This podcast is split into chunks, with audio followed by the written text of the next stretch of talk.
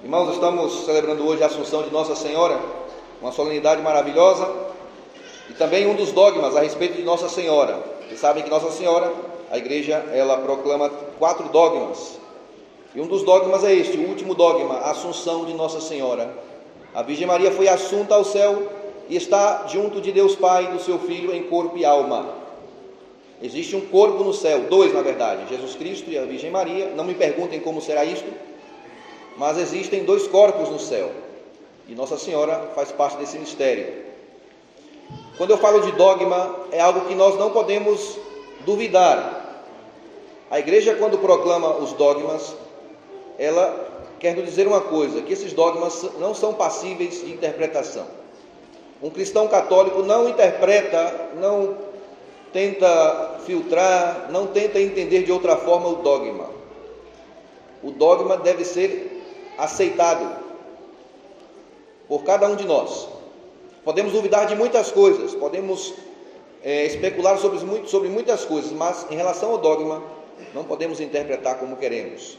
Porque a igreja, ela, quando se debate diante de uma realidade como esta, que é a Assunção de Nossa Senhora, ela passa tempo estudando e se fundamenta em fundamentos muito importantes, os bíblicos, patrísticos, magisteriais, históricos, e a partir dessas, fundamentações, a igreja dá uma resposta. E uma das respostas é o dogma. Os quatro dogmas a respeito da Virgem é que ela é virgem e mãe, que ela é mãe de Deus, Teotocos, que ela foi concebida sem o pecado original, Imaculada Conceição, e hoje celebramos o quarto dogma, o último a ser proclamado, que é a Assunção de Nossa Senhora. Aqui nos aparece no, Apocalipse uma batalha, um dragão que luta com uma mulher. E é interessante que a mulher foge do dragão, uma mulher que está para dar a luz. E o mais interessante ainda é que o ladrão, que o dragão espera que a mulher dê a luz para devorar o seu filho. Hoje em dia, o dragão já não espera que a mulher dê a luz. O dragão já ataca a mulher no útero. O dragão destrói as crianças no útero.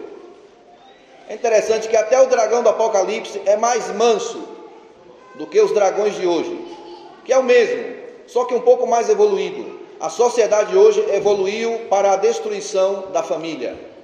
Uma evolução macabra, demoníaca, satânica. E nós temos que lutar contra isso, irmãos, muito seriamente.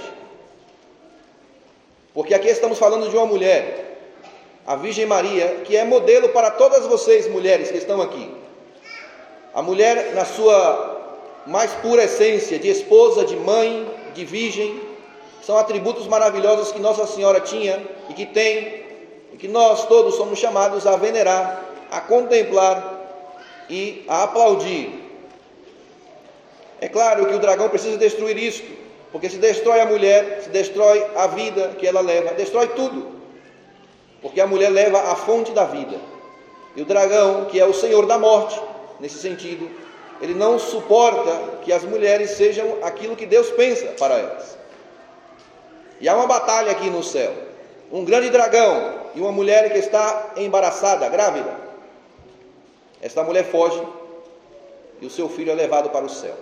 A mulher vai para o deserto, que é a igreja. A igreja está no seu deserto agora lutando, combatendo contra o dragão. Nunca se esqueçam que esse dragão aparece no Gênesis, quando uma mulher também tem um, não uma batalha, um diálogo com a serpente.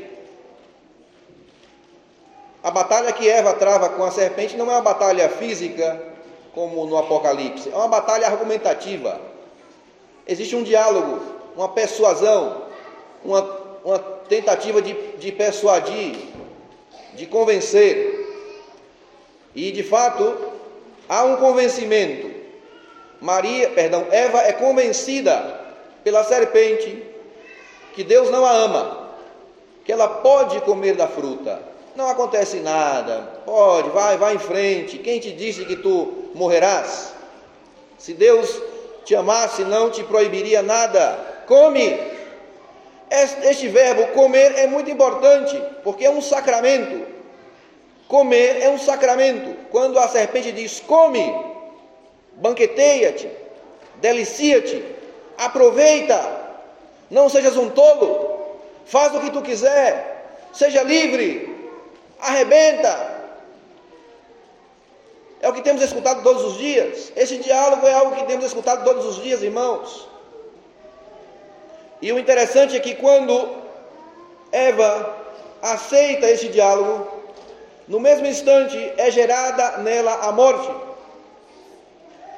Porque se você dialoga com o inimigo e aceita esse diálogo e dá um sim, se você aceita esta, esta, este convencimento e se afirma nele, então em, em, em instantaneamente você gera dentro de si a morte. Vocês pensem um pouco que também Maria teve um diálogo com o anjo Gabriel. E o diálogo de Maria, a resposta foi sim. Eis a serva do Senhor, faça-se em mim segundo a vossa palavra. E naquele mesmo instante, Maria, ao contrário de Eva, gerou no seu seio a vida. Portanto, se você responde sim a Deus, você recebe a vida. Se você responde sim a Satanás, você recebe a morte. Simples assim. E é interessante que nós temos dialogado constantemente. Pode ser com Deus, pode ser com Satanás. Ou vocês pensam que não? A nossa mente é dialógica. Eu adoro esse termo. Dialogal, dialógica, são sinônimos. A nossa mente dialoga e é, esse diálogo é você com você mesmo. Lembrem daquele homem, o rico, que ele dialoga consigo mesmo no Evangelho. Fica um pouco parado, pega um carro e sai no trânsito sem ninguém, fica um pouco em silêncio na tua casa, vai lavar uma louça para você ver se você não começa a dialogar. Tua mente começa a se perguntar e também se responder. Vou dar um exemplo. Teu marido tem que chegar todos os dias seis e meia da tarde. Tu estás esperando aí com todo o amor do teu coração por este homem maravilhoso e lindo. Mentira, né? Alguns vão falar assim, nossa, não é bem assim não. Só que deu sete horas, esse homem não chega. Você liga no celular, não atende. Está desligado. Aí já começa o diálogo. Já começa a pensar: onde está este homem? E aí alguém te responde: será que ele não está com os amigos no bar? Uma pergunta. E aí você responde: é possível que sim. E aí outra pergunta: mas tu lembras que ele tem uma amizade lá de uma mocinha no trabalho que está sempre falando com ele no telefone? Será que ele não está com essa moça? E a mulher responde para ela mesma: É possível. E será que ele não foi tomar um, um chopp com ela lá no. Como chama essa choperia famosa aqui em Brasília? Falem. Potiguar, vocês sabem bem. Vocês são todos craques nisso. Será que ela não está no Potiguar tomando um chopp aí? E aí, meu amigo, já era. O demônio, o inimigo já te convenceu que o teu marido é um safado, um traidor. Já está com amante num motel em Águas Lindas. Nossa Senhora. Longe, hein? Tanto motel por aqui, Valparaíso por aqui. O cara vai em Águas Lindas. Tá bom, cara, tá bom. O cara chega aí, coitado, o pneu furou, o celular acabou a bateria, não sei. Tudo pode acontecer. E a mulher já vai matar o cara já. Já o matou e quando ele chega acaba de matar.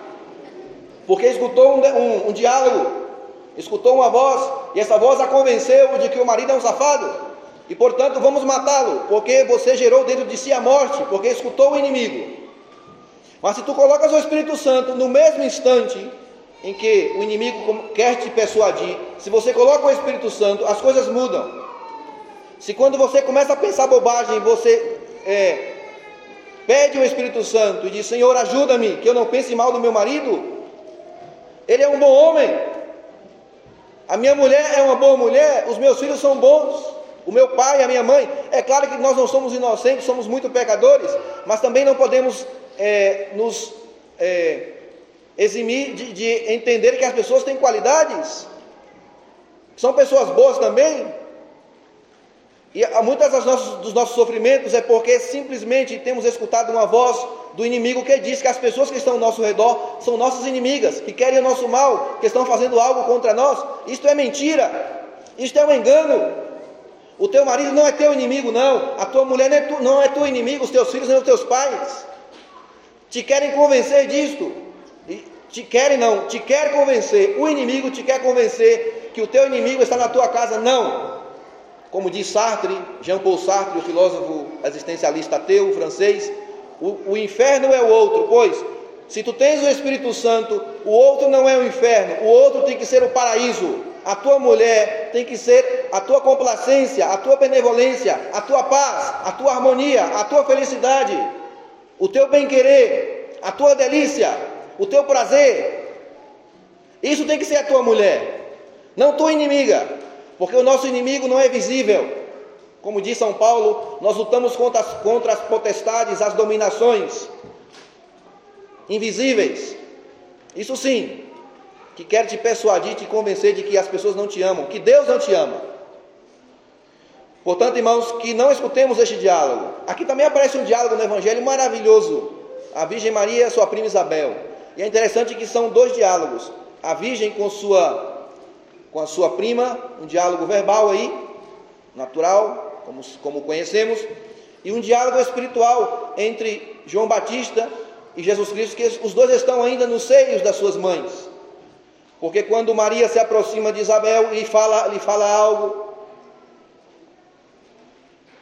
o próprio João Batista exulta de alegria, porque sabe que foi visitado por Jesus Cristo. Como é possível que a mãe do meu Senhor me venha visitar? Como é possível que você, Maria, saia da sua casa, venha até aqui, cuidar de uma mulher que ninguém nem conhece? Pois é isso que o Senhor faz contigo. O Senhor vem te visitar na tua pobreza, na tua esterilidade, no teu sofrimento, no teu fracasso. Hoje Nossa Senhora vem ao teu encontro, nesta assembleia, nesta Eucaristia, nesta missa.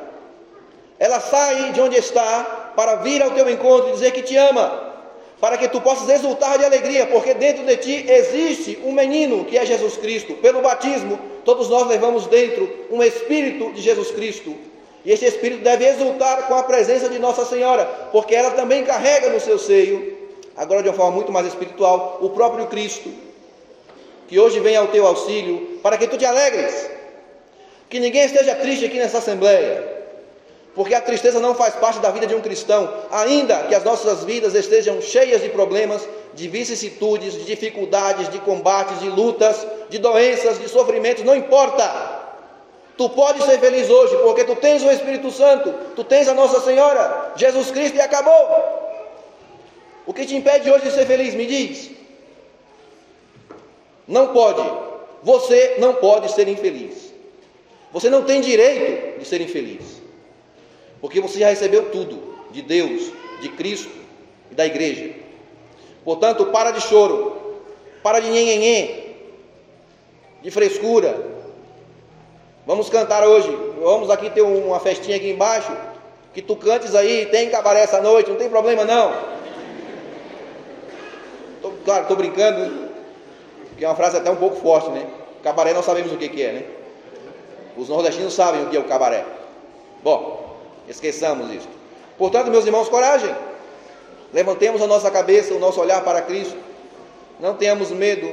E quando o inimigo quiser dialogar contigo para te convencer de que Deus e as pessoas não te amam, coloques diante dele, entre o, o teu coração e o inimigo, coloques o Espírito Santo para que o Espírito Santo te defenda e que tu possas experimentar que ele, ao te defender, também testemunha ao teu espírito que tu és filho de Deus. E se tu és filho, tu és herdeiro, herdeiro de Deus, co-herdeiro de Cristo.